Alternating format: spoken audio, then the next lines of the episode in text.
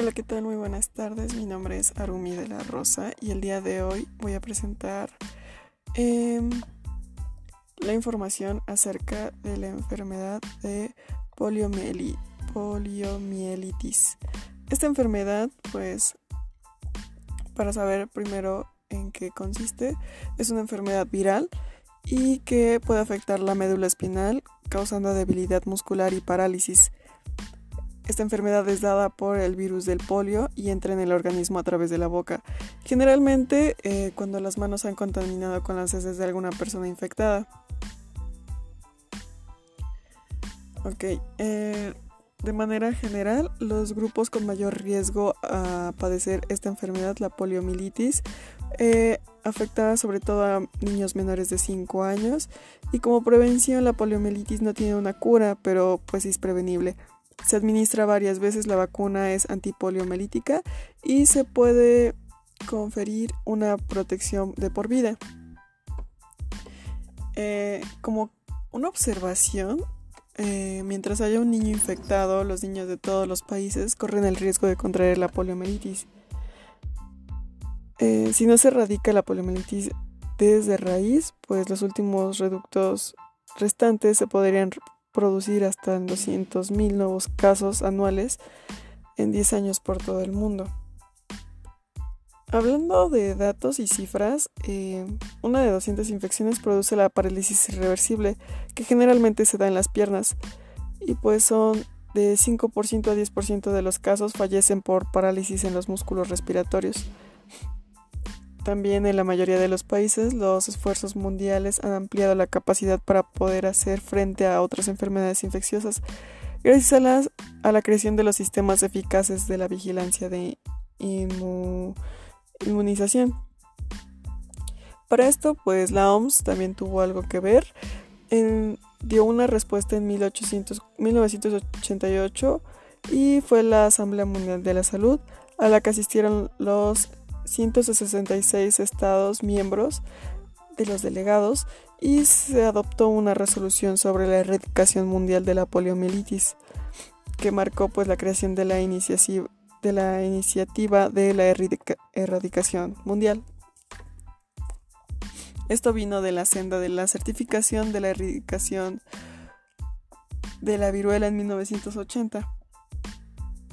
Ok, para continuar pues los poliovirus y su estructura son del brión de poliovirus y su genoma es una cadena simple de RNA positivo y está recubierta por un núcleo, nucleocápside y con cuatro subunidades.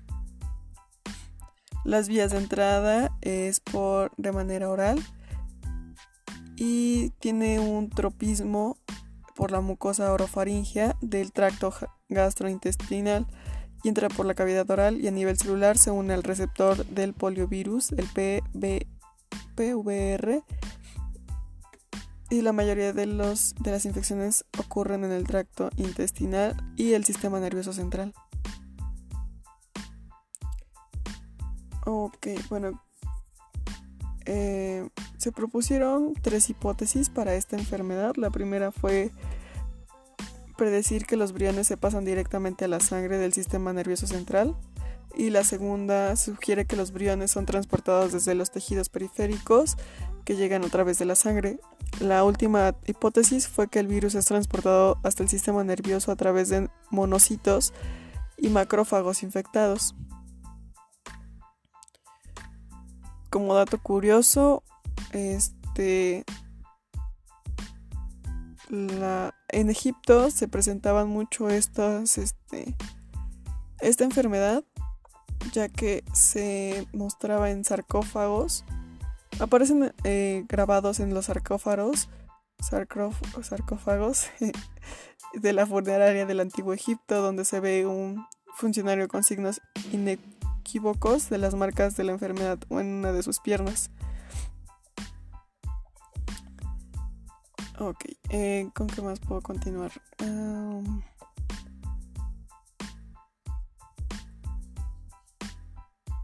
ah, para esto, al, pasar los años se este, propusieron dos vacunas.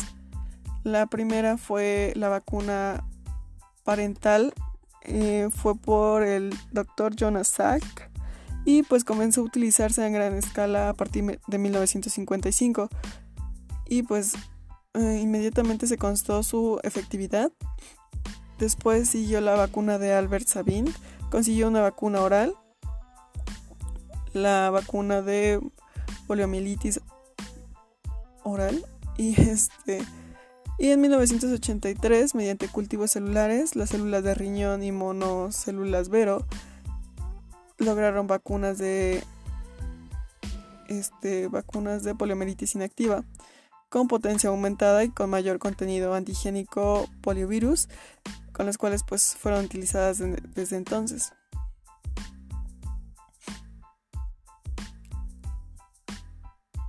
tiene varias ventajas y desventajas las dos, los dos tipos de vacunas. La de oral, como ventajas, es inmunidad humoral y mejor inmunidad intestinal. También es muy fácil de administrar, es mediante gotas, entonces tiene poca, es poco costosa. Las desventajas es que raramente pues se dan casos de BAPP en las Américas y un caso por cada 7.608 millones de dosis administradas. También eh, la inactiva, la vacuna inactiva de la poliomielitis, es la inmunidad humoral y es tan efectiva como la oral, solo que en inducir la inmunidad en la cavidad oral, por lo que detiene la transmisión oral del virus.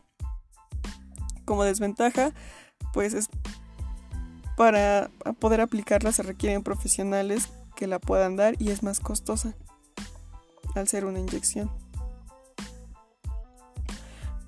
también los dos tipos de vacunas tienen efectos pues adversos, pero son por lo general muy leves, el enrojecimiento, el dolor temporal donde se puso la inyección y también pueden excretar de forma crónica el poliovirus. Bueno, como conclusión, puedo decir que el saber cómo se desarrolla esta enfermedad y también cómo se desarrolla la manera inmunológica es un proceso muy difícil, pero aún así se, se puede hacer. Y a pesar de que es algo que costó mucho trabajo y bastantes años, trae consigo muchos beneficios que a la larga nos van a seguir ayudando a poder mejorar. Muchas gracias.